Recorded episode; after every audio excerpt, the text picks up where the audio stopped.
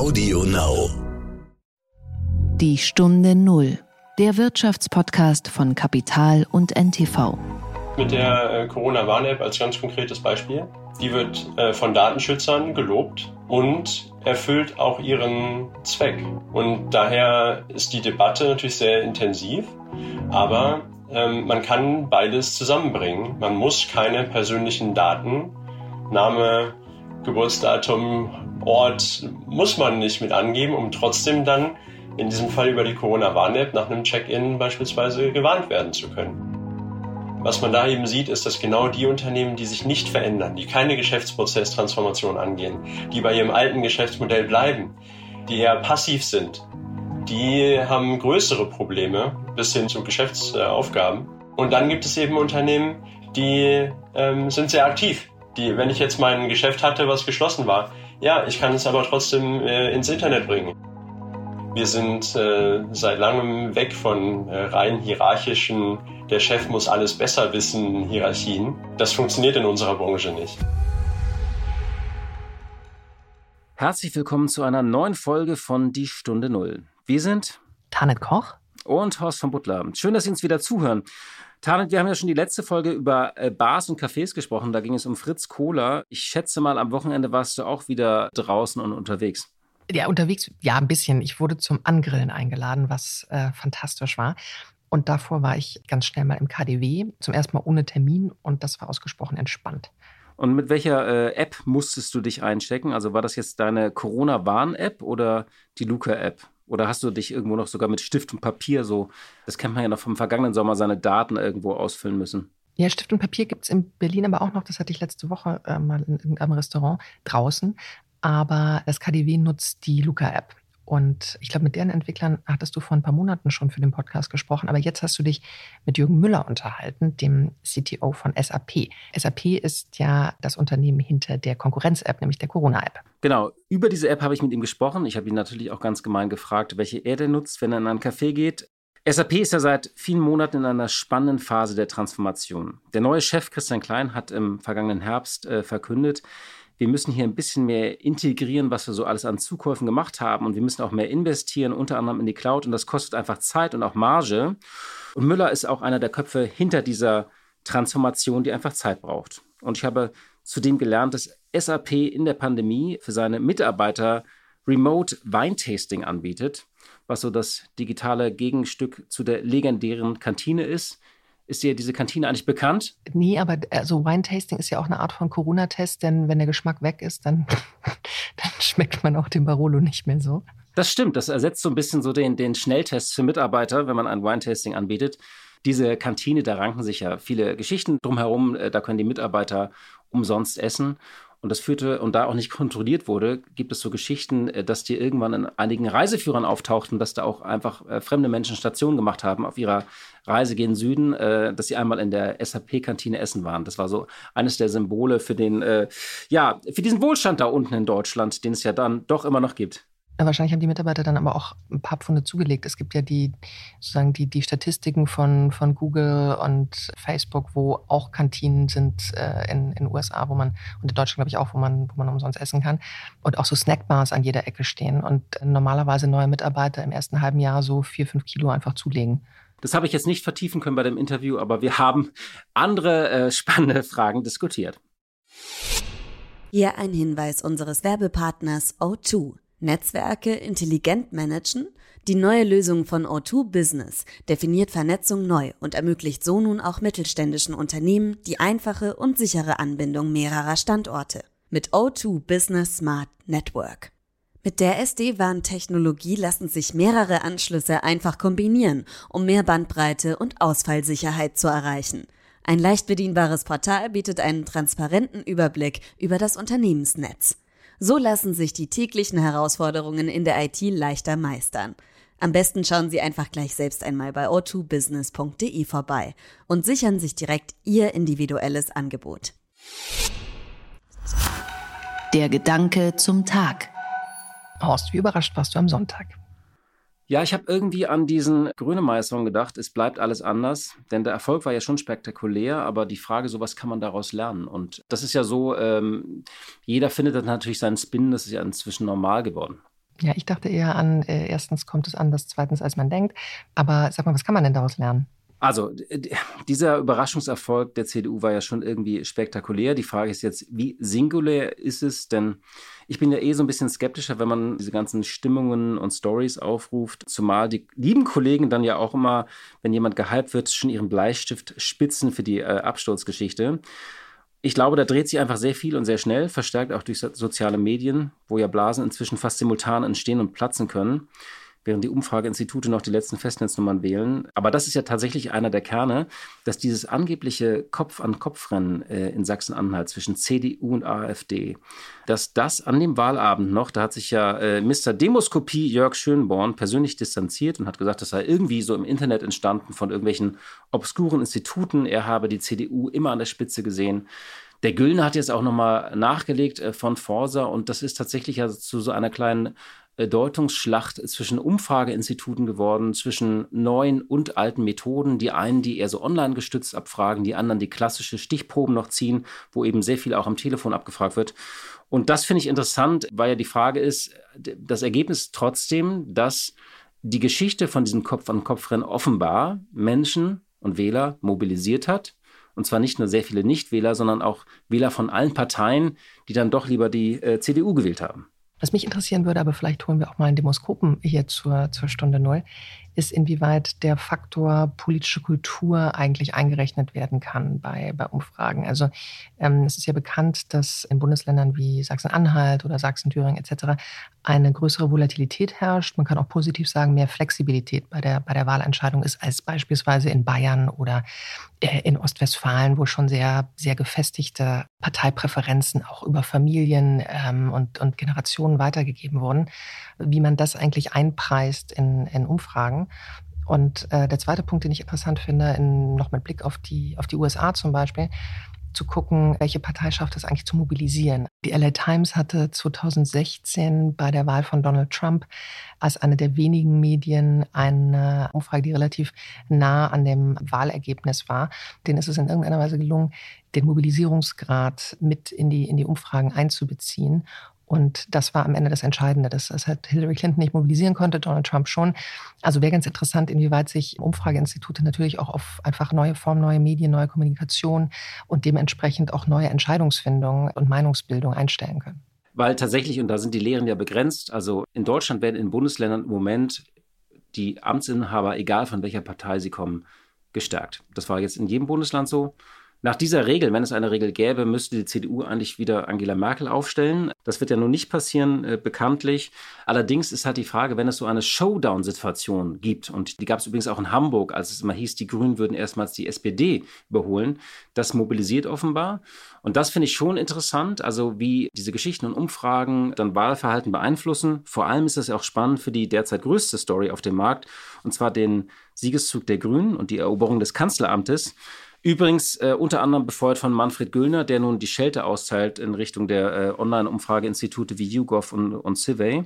Da wird ja seit Wochen gerätselt, ob das jetzt wie bei Martin Schulz 2017 der Hype einfach zu groß war und die Projektion viel zu heftig und praktisch nach dem Schulzzug so ein Baerbock-Express bald die Puste ausgeht. Und äh, also was, was das, die Saarlandwahl 2017, ob das jetzt Sachsen-Anhalt war. Und ich glaube, dafür ist es aber auch zu früh.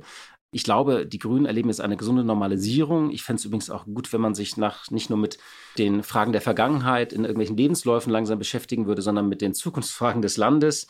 Und deswegen komme ich zu diesem Schluss, es bleibt alles anders. Die Stunde Null. Das Gespräch. Heute haben wir, wie gesagt, Jürgen Müller zu Gast, den Tech-Vorstand von SAP. Er ist im Alter von nur 36 Jahren in den Vorstand gerückt.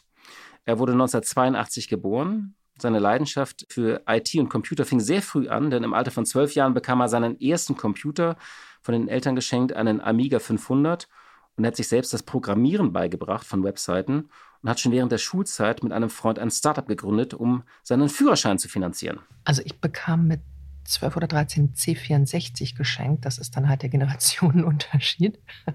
Aber du hast ja nur gespielt und nicht programmiert, vermutlich, so wie ich. Nee, nee, ich habe ähm, ich habe, wie ist die, wie ist die Sprache? Basic, aber sehr basic, äh, auch ein, ein ganz klein wenig äh, programmiert, aber tatsächlich überwiegend ähm, gespielt. Könntest du aber in deinen Lebenslauf mal schreiben, dass du Coderin warst? mm, ich kenne Menschen, die das so machen würden, aber ich halte mich da zurück. Jürgen Müller hat das alles aber jedenfalls sehr viel intensiver und offensichtlich auch erfolgreicher betrieben. Er studierte Wirtschaftsinformatik an der Universität Göttingen und promovierte dann ab 2007 am Hasso-Plattner-Institut in Potsdam. Während seiner Doktorarbeit hatte er als Dozent, Betreuer und schließlich auch als Vertreter des Lehrstuhls von Hasso-Plattner viel mit SAP zu tun. Er fing dann 2013 bei SAP an. 2016 wurde er zum ersten Chief Innovation Officer des Waldorfer Konzerns ernannt. Und seit 2019 ist er, wie gesagt, CTO und äh, damit für die gesamte Plattform- und Technologieentwicklung von SAP verantwortlich und auch für die Corona-Warn-App. Als CTO kommt ihm dabei die wichtige Rolle zu, diesen ganzen Flickenteppich an Zukäufen irgendwie zusammenzuführen, denn der Vorgänger des jetzigen Chefs, Bill McDermott, hatte tatsächlich eine große Einkaufstour gestartet und man kennt das ja, wenn man viele Unternehmen zukauft, muss man die auch integrieren und diese sogenannte Integration gehört derzeit zu den wichtigsten Aufgaben von SAP. Noch ein paar Sätze zu SAP. Es ist bekanntlich das, sagen wir so, jüngst gegründete, aber dafür auch nicht mehr so ganz junge Unternehmen aus Deutschland von Weltrang. Wir kennen ja alle die Klagen über den bisherigen Mangel an Digitalisierung in Deutschland. Ja, der einzige Tech-Konzern, mit dem wir uns in, in der Beziehung sehen lassen können, wobei wir ja jetzt schon bemerken, dass die anderen Konzerne auch rasant aufholen. SAP hat über 100.000 Mitarbeiter und je nach Aktienkurs ist es das wertvollste deutsche Unternehmen mit gut 27 Milliarden Euro Umsatz. Und wie gesagt, SAP ist in einer spannenden Phase der Transformation. Im vergangenen Jahr hatte der neue Chef Christian Klein eine Cloud-Offensive angekündigt und ähm, SAP wollte wieder investieren und dann fiel ein Satz des CEOs, der Investoren zunächst verschreckt hat. Ich opfere den Erfolg unserer Kunden nicht der kurzfristigen Optimierung unserer Marge. Klingt eigentlich so nach dem Lehrbuch, was oft gewünscht wird, aber wie gesagt, dann ging es erstmal nach unten mit dem Aktienkurs. Und ein neues Programm namens Ride with SAP soll die Kunden beim Umstieg in die Cloud unterstützen. Herr Müller, herzlich willkommen in der Stunde Null. Vielen lieben Dank, dass ich hier sein darf. Schön, dass wir miteinander sprechen können. Alles öffnet ja wieder in Berlin, also auch in anderen Städten. Und äh, ich war diese Woche schon ganz oft irgendwie in Cafés und Restaurants. Hatten Sie auch schon Zeit dazu, äh, irgendwie mal wieder irgendwo was essen zu gehen? Ähm, Habe ich in der Tat noch nicht gemacht, muss ich sagen. Aber ähm, jetzt das Wochenende ähm, steht bei mir auch an und da freue ich mich auch drauf. Schade, sonst hätte ich mich gefragt, mit welcher App Sie sich da äh, hätten einchecken müssen, sozusagen. Äh, ich war jetzt ganz viel in Cafés Raten Sie mal, mit was ich mich immer, immer einchecken musste. Das müssen Sie mir sagen. es war die Luca-App. Ja. Ja, das war schon ziemlich äh, einfach, muss man leider so sagen, oder? Erstmal freue ich mich über jeden und jede, die sich engagiert in der Pandemie. Das muss einfach an erster Stelle stehen. Und ähm, ja, es gibt äh, die Luca-App, es gibt andere Apps und es gibt die äh, Corona-Warn-App. Und äh, ich weiß nicht, wie tief Sie in die Details gehen möchten. Aber wie gesagt, erstmal sind alle, die mithelfen, in jedem Bereich äh, herzlich willkommen und ich freue mich darüber. Also ich will jetzt nicht da in die Details gehen, aber vielleicht können Sie mal ähm, kurz ein äh, Update zu der Corona-App geben. Die ist bei mir, muss ich ehrlicherweise sagen, auf dem Handy so ein bisschen nach hinten gerutscht. Ähm, und ich habe sie, aber vielleicht auch, weil die Pandemie jetzt abnimmt und immer mehr geimpft sind, ich habe sie auch ganz, ganz oft nicht mehr aufgemacht. Ist das auch so eine natürliche Lauf der Dinge? Also erstmal, ich würde schon ganz guten Gewissens sagen, dass die Corona-Warn-App eine sehr gute App ist. Von Anfang an war klar, das ist ein Baustein in der Pandemiebekämpfung. Und es sind jetzt äh, über 28 Millionen Downloads. Und damit ist es eben auch die am häufigsten heruntergeladene App, äh, die wir in Europa haben. Und dann, das ist ja das Wichtigste, also das ist ja eine App, da gibt es nicht so viel Interaktion und äh, hoffentlich meldet sie sich nicht. Aber eine halbe Million Nutzer und Nutzerinnen haben wirklich ein positives Corona-Testergebnis über diese App geteilt. Und über freiwillige Statistiken und Datenspenden wissen wir, dass ungefähr acht Personen im Durchschnitt gewarnt werden. Also ungefähr vier Millionen Menschen wurden gewarnt, dass sie mit einer Corona-positiv getesteten Person in der Nähe waren. Und das ist, finde ich, ein Baustein in der Pandemiebekämpfung. Das heißt, man wird auch diese App noch weiterhin brauchen? Ja, die App, äh, da tut sich ja auch einiges. Die ist jetzt eben auch Teil der Öffnungsstrategie. Also mit äh, Eventregistrierung, Check-in-Funktionalität, Schnelltestintegration mit einem Profil, was man hinterlegen kann und künftig eben auch die Einbindung digitaler Impfzertifikate. Das wird, glaube ich, ganz wichtig für den Sommer, wenn alle reisen wollen, nicht? Ja, definitiv. Also wir arbeiten äh, mit T-Systems ähm, daran, dass die jeweiligen nationalen Impfausweise eben auch im EU-Ausland überprüfbar werden und das auch in einer datensparsamen Art und Weise, sodass nicht Gesundheitsdaten hin und her geschickt werden. Wie läuft das denn technisch ab? Können Sie mir das mal äh, erklären? Also wenn ich im Juli habe ich, glaube ich, meine zweite Impfung und dann äh, kriege ich einen Code von meinem Arzt und kann das dann ablegen in der App oder wie läuft das? Ja, genau. Im Endeffekt äh, werden Sie einen QR-Code ähm, aufhaben in der App und diesen QR-Code, der ist dann in den Ländern, die äh, angeschlossen sind, kann einfach gescannt werden von den jeweiligen nationalen Apps in welchem äh, Land, wo auch immer sie gerne hin möchten, ähm, ob sie in den Süden treibt, in den Westen, Osten oder Norden. Und ähm, dann wird eben dort vor Ort äh, angezeigt, dass sie ein gültiges Impfzertifikat haben. Das Gute ist, es ist keine Voraussetzung. Also man kann auch natürlich seinen analogen in Deutschland gelben Impfpass mitnehmen und das sollte dann auch alles funktionieren. Wie verfolgen Sie denn diese Debatte um diesen digitalen Impfpass? Ist das ein Projekt, was wir jetzt hinbekommen oder sagen Sie, naja, da hapert es noch und gibt es äh, viele Baustellen? Da hat ja IBM den Zuschlag bekommen vom Gesundheitsministerium mit einigen äh, anderen Unternehmen noch im Verbund. Ähm, wie schauen Sie sozusagen auf dieses Projekt einfach so von außen als Fachmann? Ich schaue natürlich primär auf das europäische Projekt, also ähm, mit äh, T-Systems und äh, der SAP zusammen kümmern wir uns darum, dass der europäische Austausch dieser Impfzertifikate funktioniert. Und ich bin natürlich auch ähm, als deutscher Bürger interessiert dran, dass das äh, andere Projekt, das deutsche ähm, Projekt, welches dann von der IBM mit Partnern geführt wird, dass das auch erfolgreich wird. Und wir sind dann natürlich auch in Kontakt, weil natürlich das deutsche System auch ans europäische System angeschlossen werden muss. Aber sind Sie ganz optimistisch sozusagen, dass es ein System wird, was ab Sommer ins Laufen kommt? Also was funktionieren wird, dass wir wieder reisen können und so? Von den Signalen, die ich sehe, bin ich zuversichtlich, dass wir das äh, sowohl in äh, Europa, da kann ich wirklich was zu sagen, aber dann eben auch in weiteren europäischen Staaten hinbekommen. Es reicht ja auch nicht nur, wenn jetzt der europäische Austausch in Deutschland funktioniert, es muss ja natürlich auch in den anderen Ländern funktionieren. Und äh, da sind wir in ganz engem Austausch, damit wir eben die verschiedenen Länder dort auch anschließen können. Jetzt, äh, ich versprochen meine letzte Frage äh, zu der App. Wenn man mal so ein Lehrbuch für Pandemien schreiben müsste, was würde man da nochmal sagen oder was würde man anders machen? Also jetzt nur in Bezug auf dieses berühmte äh, Tracing und Trapping äh, via App. Würde man äh, sagen, pass auf, hebelt gleich den Datenschutz aus? Also was wäre da sozusagen Ihr Key Learning? Ähm, mein Key Learning wäre, dass wir ähm, besser vorbereitet sein sollten, dass wir so eine Art der datensparsamen App, ich glaube, das haben wir wunderbar gezeigt, man kann Datensparsamkeit mit Nützlichkeit verbinden, aber dass man natürlich schneller ist. Also dass man so eine App quasi in der Hinterhand hat und ähm, dann eben für den jeweiligen Pandemiefall potenziell nochmal anpasst und dementsprechend einfach viel schneller reagieren kann. Und dann hat man hoffentlich auch diese Debatte nicht mit Akzeptanz, Datensparsamkeit und äh, hoffentlich auch mehr Vertrauen in die Politik, um dann effizient handeln zu können. Weil es gab ja zwei große Debatten. Das eine war um die äh, digitale Infrastruktur von Deutschland und das andere war die um Datenschutz. Ist es tatsächlich so, dass der Datenschutz im Moment zu viele technische Lösungen, die sinnvoll sind, blockiert oder verhindert? Das muss man sich im Detail anschauen. Also auch jetzt mit der äh, Corona-Warn-App als ganz konkretes Beispiel. Die wird äh, von Datenschützern gelobt und erfüllt auch ihren Zweck. Und daher ist die Debatte natürlich sehr intensiv. Aber ähm, man kann beides zusammenbringen. Man muss keine persönlichen Daten, Name, Geburtsdatum, Ort, muss man nicht mit angeben, um trotzdem dann in diesem Fall über die Corona-Warn-App nach einem Check-in beispielsweise gewarnt werden zu können. Und das ist, denke ich, eine tolle Sache, die hoffentlich, das wäre dann auch ein Wunsch, ähm, hoffentlich in der Bevölkerung noch mehr Akzeptanz findet und noch häufiger genutzt wird.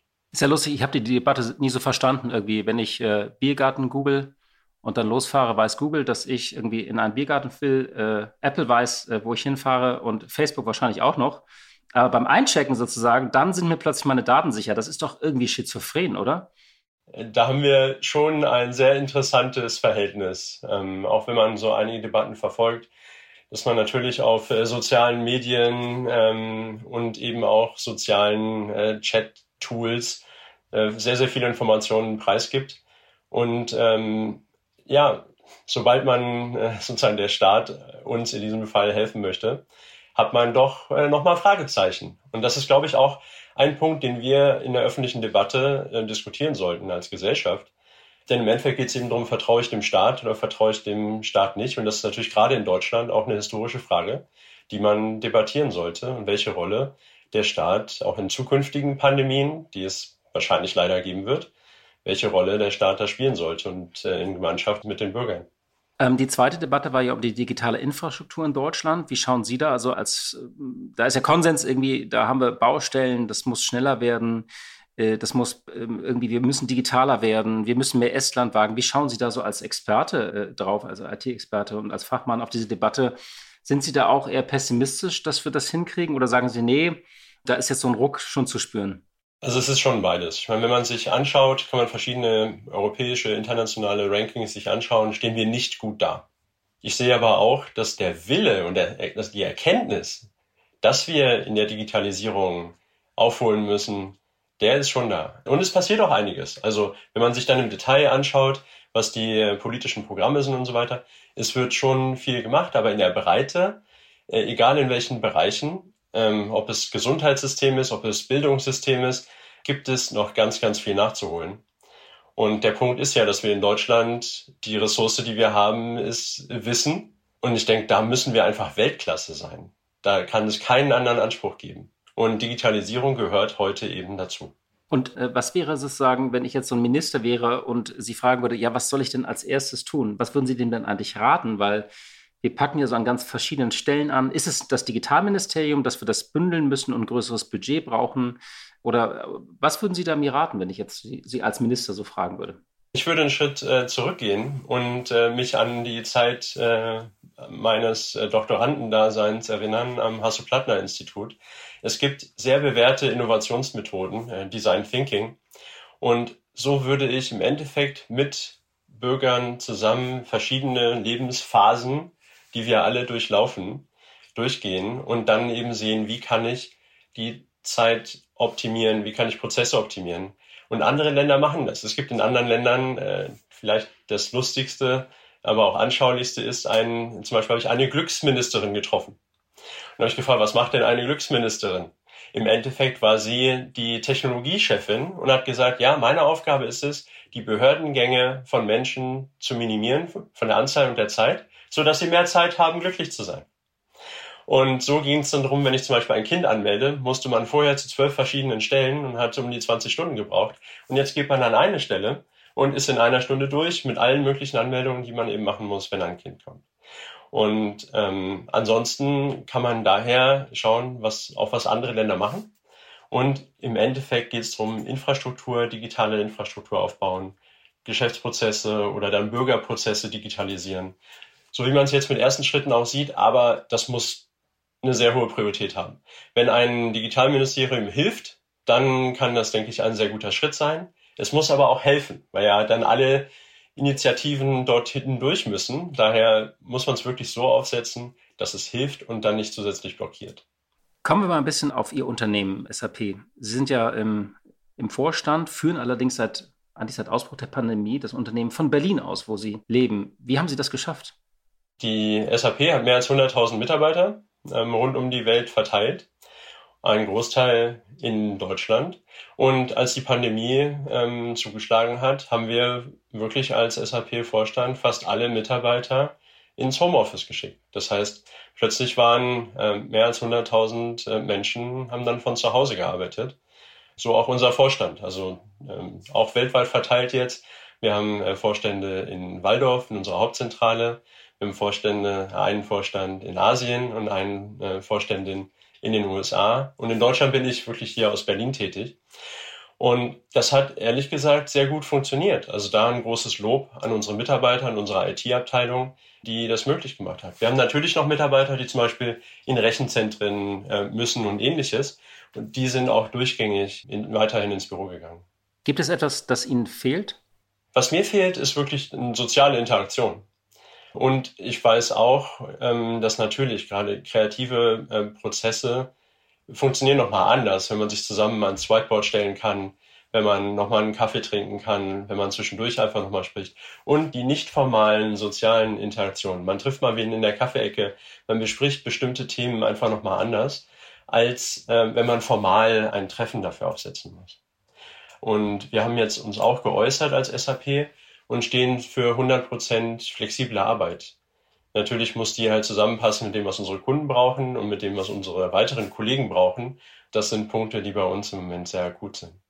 Also sie bleiben sozusagen so äh, remote-friendly, nennt man das ja auch, also dass die Mitarbeiter wählen können? Ja, wir haben unsere Mitarbeiter gefragt, was sie möchten. Und 94 Prozent der Mitarbeiter sagen wirklich, sie möchten gerne Wahlfreiheit haben und nicht 100 Prozent. Ein Großteil der Mitarbeiter sagt, sie möchten nicht 100 Prozent im Büro arbeiten. Denn es hat sich ganz viel gezeigt, was wunderbar funktioniert, auch äh, remote und von zu Hause aus, aber eben nicht alles. Und das heißt, die Wahlfreiheit heißt es, man wird es dann flexibel entscheiden, äh, ob man reinkommt für Konferenzen und das entscheiden dann zum Beispiel einzelne Teamleiter oder Abteilungsleiter, äh, wann man dann reinkommt. Genau, richtig. Also wir haben so viele verschiedene Aufgaben äh, innerhalb der Firma, dass das eben in den Teams und von den Mitarbeitern und ihren äh, Kollegen und Chefinnen und Chefs ähm, beschlossen wird, sodass wir im Endeffekt das beste Ergebnis haben äh, für die Mitarbeiter, hauptsächlich natürlich für die Kunden und aber eben auch fürs Teamgefüge und äh, den Teamzusammenhalt. Was wird denn eigentlich aus der berühmten Kantine von SAP dann?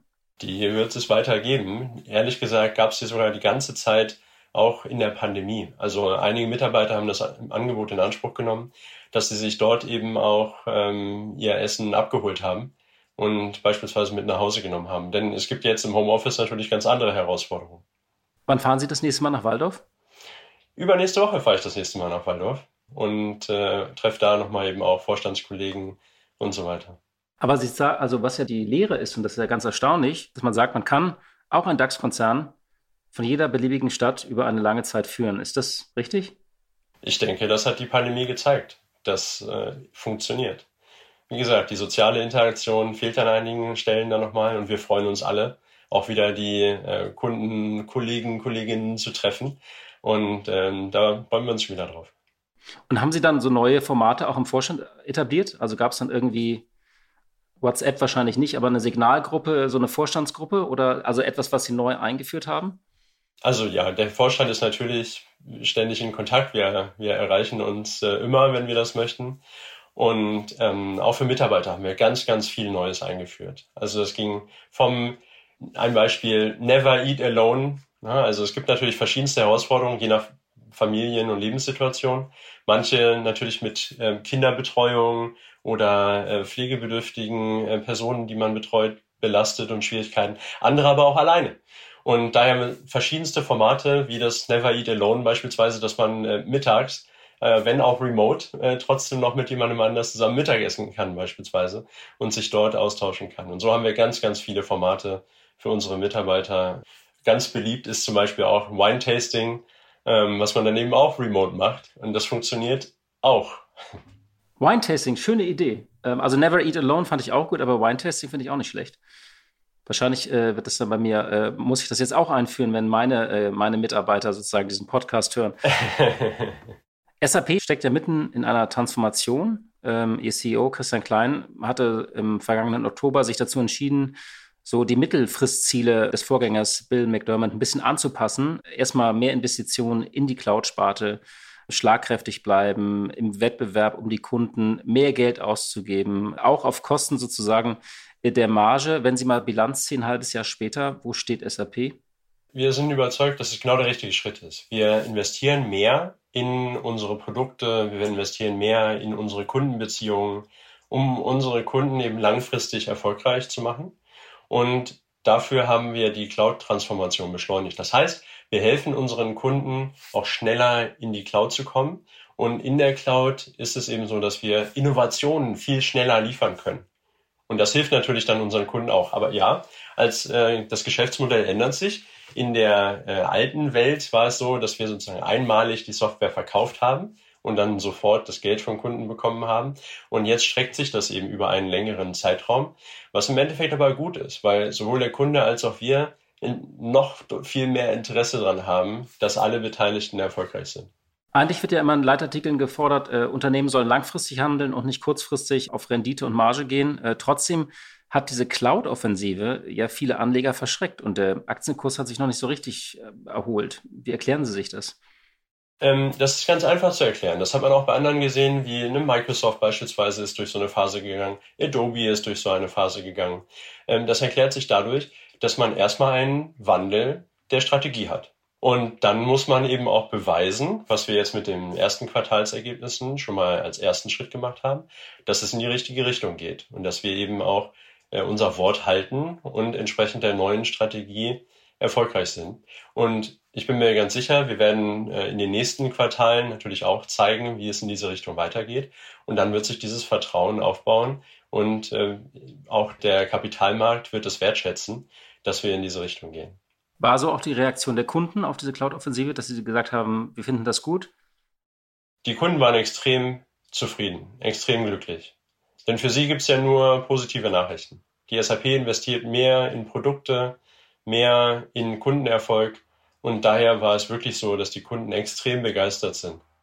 Wie sehr ist SAP bei dieser Cloud-Strategie auch auf die Infrastruktur von anderen IT-Konzernen angewiesen und ähm, also zum Beispiel äh, von, von, Amazon oder Microsoft hatten Sie erwähnt. Und begibt sich SAP da nicht auch in eine mögliche Abhängigkeit? Also unsere Strategie ist schon seit einigen Jahren, dass wir starke SAP Data Center haben, rund um die Welt verteilt. Und wir aber auch die Infrastruktur von äh, Hyperscalern nutzen, also Microsoft Azure, Amazon äh, Web Services, AWS Google Cloud und eben dann auch äh, Alibaba in China. Und daher geben wir Kunden die Auswahl. Wenn ein Kunde sagt, ich möchte zu einer bestimmten Infrastruktur, weil ich alles andere auch dort habe, dann machen wir das möglich. Wenn ein Kunde äh, in ein SAP Data Center möchte, dann machen wir das auch möglich. Also wir geben maximale Flexibilität und wir sind auch flexibel. Wenn wir eben entscheiden, dass eine bestimmte Software dann auf einer bestimmten Infrastruktur läuft, dann können wir diese Entscheidungen treffen. Bill McDermott war ja ähm, auf großer Einkaufstour. Erst vor kurzem hat SAP dann auch nochmal mit Signavio ein weiteres Unternehmen gekauft, das immer integriert werden muss. Und diese Frage der Integration ist ja ganz, ganz wichtig, was auch Kunden immer wieder moniert haben, sozusagen, dass diese Integration so ein bisschen auf der Strecke geblieben ist. Wie sind Sie da jetzt aufgestellt? Wie kommen Sie da voran? Sind Sie zufrieden? Ja, als SAP haben wir die letzten zwölf Jahre mehr als 60 Milliarden Euro investiert organisch in Entwicklung und auch durch Akquisitionen. Und in der Tat gab es von SAP-Anwendergruppen und Kunden die Rückmeldung, dass sie sich natürlich wünschen, dass die SAP wieder Ende zu Ende integrierte Prozesse anbietet auf einem einheitlichen Datenmodell. Und genau an der Stelle haben wir ähm, in den letzten zwei Jahren sehr, sehr viele Fortschritte gemacht. Also da hat wirklich ein, ähm, ja, sagen wir schon, ein Umdenken stattgefunden, dass das Priorität Nummer eins hat für die Anwendungsentwicklung, für die Technologieplattformen, äh, die wir zur Verfügung stellen, mithilfe derer wir unsere Produkte integrieren und dann es unseren Kunden auch einfach möglich machen, äh, Drittprodukte eben auch zu, da, da rein zu integrieren. Also Sie sagen, ähm, Sie sind auf einem guten Weg oder also man sagt ja mal so, nehmen Sie mal die Marathon-Metapher, die berühmte. Bei welchem Kilometer ist SAP da? Wir sind auf einem sehr guten Weg und in der Marathon-Etappe würde ich sagen, wir sind so bei Kilometer 30. Das heißt, man weiß, man schafft es, aber man weiß auch, dass man kontinuierlich noch dranbleiben muss, um da durchzuhalten. Und das machen wir. Wir sind da sehr gut aufgestellt. Wir wissen genau, was zu tun ist. Und die letzten fünf Kilometer sind ja auch bekanntlich die schwersten beim Marathon, nicht? Das, äh, aber wir sind ja erst bei 30. Da können wir nochmal nachfragen. Definitiv, das machen wir gerne beim nächsten Mal nochmal. Aber wie gesagt, wir wissen ganz genau, was wir tun müssen. Wir haben schon viele Kunden, die uns jetzt eben auch sehr positives Feedback geben. Wir messen immer unsere Kundenzufriedenheit und in einem Net Promoter Score, also von minus 100 bis plus 100. Und da haben wir im letzten Jahr äh, 10 Prozentpunkte gut gemacht.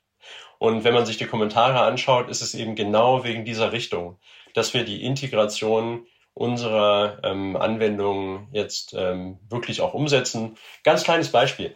Äh, wir haben äh, Single Sign-On ähm, eingeführt. Das heißt, ich kann mich in den Anwendungen einmal anmelden bin dann da und kann das jetzt sogar per Fingerabdruck machen.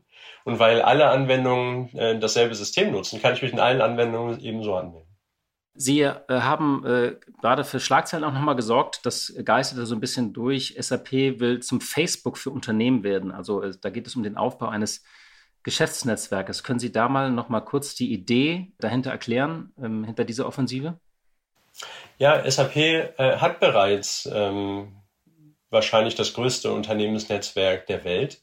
Wir haben eben ein Beschaffungsnetzwerk, wir haben ein Logistiknetzwerk, wir haben andere Netzwerke und die bringen wir zusammen. Denn es ist ja ganz klar, kein Unternehmen kann alleine Geschäfte machen. Jedes Unternehmen hat Lieferanten, jedes Unternehmen hat Abnehmer und da ähm, möchten wir das größte Business-to-Business-Netzwerk werden, um eben die Lieferketten weiter zu optimieren, die Prozesse weiter zu optimieren. Und deshalb kommen eben Unternehmen auch zur SAP und wir machen es da eben auch äh, sehr einfach, an solchen Netzwerken teilzunehmen. Was mache ich denn, wenn ich jetzt ein mittelständischer Unternehmer bin, der vielleicht so irgendwie ein, irgendein Bauteil für eine Maschine liefert? Was mache ich denn in diesem Netzwerk? Ich poste ja nicht meine Mallorca-Bilder oder sozusagen mein, meine Nachspeise im Restaurant. Was mache ich denn da drin? Ja, man kann es eben äh, ähnlich machen. Und zwar aber natürlich mit äh, den Materialien, Bauteilen, die man zur Verfügung stellt oder was man sucht. Und das ist jetzt für die Beschaffung, dann aber auch mit dem Logistiknetzwerk beispielsweise. Und ganz intensiv war es jetzt, wurde das genutzt schon in der Pandemie, weil natürlich die Lieferketten nicht mehr gut funktioniert haben oder mit dem Suezkanal, der blockiert war. Dann muss ich natürlich als Unternehmen mir im Zweifel Alternativen suchen und flexibel sein. Und gerade um zur Pandemie nochmal kurz zurückzukommen, da im Medizinproduktebereich war es schon so, dass einige Unternehmen, die sonst was drei Monate gebraucht haben, um neue Lieferanten zu finden, haben in dem Business-Netzwerk innerhalb von weniger Tage neue Lieferanten gefunden. Und da können wir als SAP natürlich äh, deutlich helfen, ähm, um in solchen Situationen die richtigen Partner zu finden. Und dafür ähm, erstellen wir das wohl größte Geschäftsnetzwerk der Welt. Interessant. Sie haben gerade die Kunden äh, genannt. Sie haben ja äh, tausende Kunden durch diese Pandemie begleitet sind ja auch so dadurch ein bisschen so ein Seismograph. Also sie spüren einfach, wie es den Unternehmen geht. Und das war ja ein enormes Update, was viele Unternehmen in Rekordgeschwindigkeit machen mussten. Homeoffice haben wir darüber gesprochen, aber es geht, ging insgesamt auch um digitale Tools, äh, digitale Prozesse in vielen Unternehmen. Was ist Ihnen da besonders aufgefallen in den vergangenen Monaten? Sie haben ja wahrscheinlich auch einige Geschichten von Kunden gehört. Welche besonderen Herausforderungen gab das oder was hat Sie besonders überrascht? Also wie haben Sie auf diesen ähm, Ausnahmezustand in dem ja alle Unternehmen waren, aber eben auch ihre Kunden. Was ist Ihnen da persönlich aufgefallen? Erstmal ist mir aufgefallen, dass viele Unternehmen schon sehr resilient waren, wie bei uns beispielsweise, dass 100.000 Menschen ins Homeoffice wechseln. Und äh, ich bin auch froh, dass wir das jetzt im Jahr 2020, 2021 solche Infrastrukturen haben, um eben weiterarbeiten zu können und ähm, weiter die Geschäfte aufrechtzuerhalten. Dann muss ich sagen, gibt es eigentlich so ein bisschen wie ein K-Shape. Man hat ja immer überlegt, wie kommt man zurück, ähm, wie erholt sich die Wirtschaft. Und ich sehe wirklich ein K-Shape. Das heißt, es gibt viele Unternehmen, denen äh, geht es gut und es gibt aber auch viele Unternehmen, denen geht es äh, nicht so gut. Und was man da eben sieht, ist, dass genau die Unternehmen, die sich nicht verändern, die keine Geschäftsprozesstransformation angehen, die bei ihrem alten Geschäftsmodell bleiben, die eher passiv sind, die haben größere Probleme bis hin zu Geschäftsaufgaben. Und dann gibt es eben Unternehmen, die ähm, sind sehr aktiv. Die, wenn ich jetzt mein Geschäft hatte, was geschlossen war, ja, ich kann es aber trotzdem äh, ins Internet bringen. Ich kann äh, das als E-Commerce selber machen. Ich kann es bei anderen mit anschließen. Wir haben ganz viele Unternehmen, die im Pharma- und Healthcare-Bereich ähm, unsere Hilfe in Anspruch genommen haben. Pharma Züling beispielsweise ist das größte asiatische Healthcare-Unternehmen die hatten plötzlich 30 mal mehr Bestellungen pro Tag, bis hin zu Höchstzeiten zu 100.000 Bestellungen pro Tag. Und vor der Pandemie war es so, dass sie immer noch einen großen Prozentsatz manuell bearbeitet haben. Die Bestellungen kamen rein über alle möglichen Kanäle, über Social Media und so weiter. Und da haben sie dann SAP-Technologie genutzt, Workflows benutzt, ähm, Robotic Process Automation benutzt, unsere SAP-Systeme benutzt um dem Herr zu werden, um eben Pharmaprodukte an Menschen liefern zu können. Und so gibt es ganz viele tolle Beispiele, bei denen sich Unternehmen gesagt haben, wir packen es an, wir können was ändern, wir machen was draus und dann äh, ist man eben auch häufig erfolgreich. Gab es auch neue Fragen und Anforderungen an SAP von den Kunden? Äh, ja, definitiv. Also wir haben ganz viele Anfragen im Bereich wirklich Optimierung. Wie können wir unsere Geschäftsprozesse äh, optimieren? Das ist natürlich einer. Dann Fragen im Bereich Sicherheit, wenn alle Mitarbeiter von zu Hause arbeiten. Und das ist natürlich ein äh, sehr wichtiger Punkt. Und wie können wir äh, effizienter werden? Wie können wir uns umstellen? Wie können wir jetzt einen E-Commerce-Shop äh, aufmachen? Wie können wir jetzt Employee Onboarding komplett äh, digital machen? Und für all diese ähm, Aspekte, da kann die SAP natürlich auch helfen. Vielleicht nochmal zum Schluss zu Ihnen persönlich äh, so ein bisschen. Ähm, haben Sie Ihren Führungsstil verändert in der Pandemie oder angepasst? Also wir sind als SAP sowieso ein globales Unternehmen. Also es ist jetzt keine komplett Überraschung und es war nicht so, dass alles im Büro stattgefunden hat. Daher ähm, würde ich schon eher sagen, angepasst. Wir haben auch neue Formate entwickelt, wie wir uns an die Mitarbeiter wenden. Ich sende zum Beispiel ungefähr einmal im Monat so ein, ich nenne es Top-of-Mind-Video. Was geht denn in mir vor? Was beschäftigt mich? Und um so einfach noch weitere Kanäle aufzumachen, um Mitarbeiter zu erreichen und dann aber eben auch äh, für Feedback-Kanäle zu sorgen. Denn man hat eben nicht mehr den direkten Austausch. Äh, die Meetings sind formaler. Es ist schwieriger, na, einfach mal zu fragen, hey, wie geht's dir denn? Und dafür muss man dann eben neue Kanäle schaffen, was wir auch getan haben. Sie sind ja sehr jung in den Vorstand von SAP aufgestiegen, im Alter von 36 Jahren. Wenn Sie jetzt mal so Bilanz ziehen, war dieses Thema Jugend für Sie ein Thema und wie sind Sie damit umgegangen, auch in Bezug auf Ältere, auf das Thema Autorität? Da muss ich ehrlich sagen, sind wir auch sehr ähm, offen mit umgegangen. Und für mich ist es äh, gar kein Geheimnis. Ich habe ganz viele Mitarbeiter, die sehr viel mehr Erfahrung haben als ich in bestimmten Bereichen. Und ähm, dann ist das Wichtigste als Eigenschaft, denke ich, dass man eben lernt und sich austauscht. Also wir sind äh, seit langem weg von äh, rein hierarchischen, der Chef muss alles besser wissen, Hierarchien. Das funktioniert in unserer Branche nicht. Also wir sind da schon äh, empathisch äh, unterwegs und als Team unterwegs. Und ich denke, das ist dann auch das, wie wir das Beste aus allen Kolleginnen und Kollegen zusammenbringen. Gab es denn mal eine Situation, die so ein bisschen, wo das so Thema war? Also irgendwie so nach dem Motto, ähm, das haben wir gemacht, da, da warst du noch in der Schule oder so, also wo das einfach rausgerutscht ist und gab es sowas? Ja, auf jeden Fall. Das, natürlich gibt es so, solche Situationen immer. Auch gleich ganz am Anfang, äh, als ich angefangen habe, äh, gab es das auch. Dann gab es viele Fragezeichen. Aber dann merkt man, denke ich, über die Zeit, dass die Person oder ich in dem Fall auch schon einiges an Erfahrung in dem Bereich mitbringe. Also ich habe mit 16 selber angefangen zu programmieren, mit 17 die erste Firma gegründet und bin eben schon lange in dem, in dem SAP-nahen Umfeld auch unterwegs. Und äh, daher hat es nie zu Problemen geführt. Und wenn, dann lacht man da halt mal zusammen drüber. Daher, ja, wir sind als Vorstand insgesamt sehr jung, aber das merken eben auch alle. Wir wollen das Beste für unsere Kunden und unsere Mitarbeiter. Und ich glaube, wenn man das spürt und dann spürt, dass man ganz viel Energie mitbringt, um das auch durchzusetzen, dann haben wir alle auf unserer Seite. Also sie sind immer cool geblieben und haben sich dann nicht geärgert, wenn es da mal eine Bemerkung gab. Ja, definitiv. Man kann ja da faktenbasiert draufschauen und dann kann man ein Geburtsdatum neben ein anderes legen und dann sieht man, wer älter ist und wer jünger ist. Ähm, aber das tut nicht so viel zur Sache. Das erste Quartal haben Sie erwähnt, ist SAP gut durchgekommen. Sie dürfen jetzt irgendwie, das erste Halbjahr ist das bald abgehakt. Sie dürfen jetzt da keine Zahlen nennen. Äh, das ist mir auch klar als börsennotiertes Unternehmen. Aber wie schauen Sie denn insgesamt auf das Jahr? Also Sie sind ja auch so ein bisschen immer so ein Spiegelbild der Wirtschaft, wie es läuft. Kommt, belebt sich da alles wieder? Sind wir auf einem guten Weg? Also die ähm, Quartalzahlen nach dem ersten Quartal sahen wirklich sehr, sehr gut aus. Also sehr viel ne, Umsatzwachstum bei S4HANA Cloud. Und das ist für mich auch einer der wichtigsten Punkte. Also wir helfen Unternehmen ja, eine Geschäftsprozess- und Business-Transformation durchzuführen. Und daran sieht man, glaube ich, auch, wie dann nachhaltig erfolgreich die Wirtschaft wird. Und hier sehen wir schon äh, deutlich mehr Optimismus. Und wir sehen es in der Pandemie haben wir halt gesehen, dass hier und jetzt musste gemanagt werden.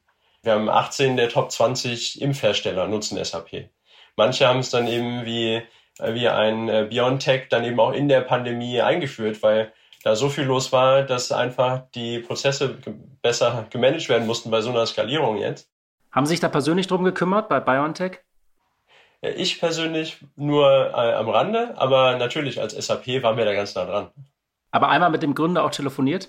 Äh, ich nicht, ich nicht persönlich, nein. Okay. Nein, noch nicht. aber wär, da wäre ich sehr gespannt.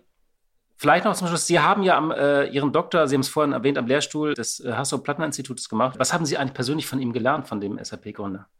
Ja, ich habe ähm, 2007 äh, angefangen, ähm, am Hasso-Plattner-Institut in Potsdam meinen Doktor zu machen. Ich muss ehrlich sagen, ich wusste gar nicht ganz genau, was da auf mich zukommt. Äh, ich war zu der Zeit im Ausland, als ich mich beworben habe.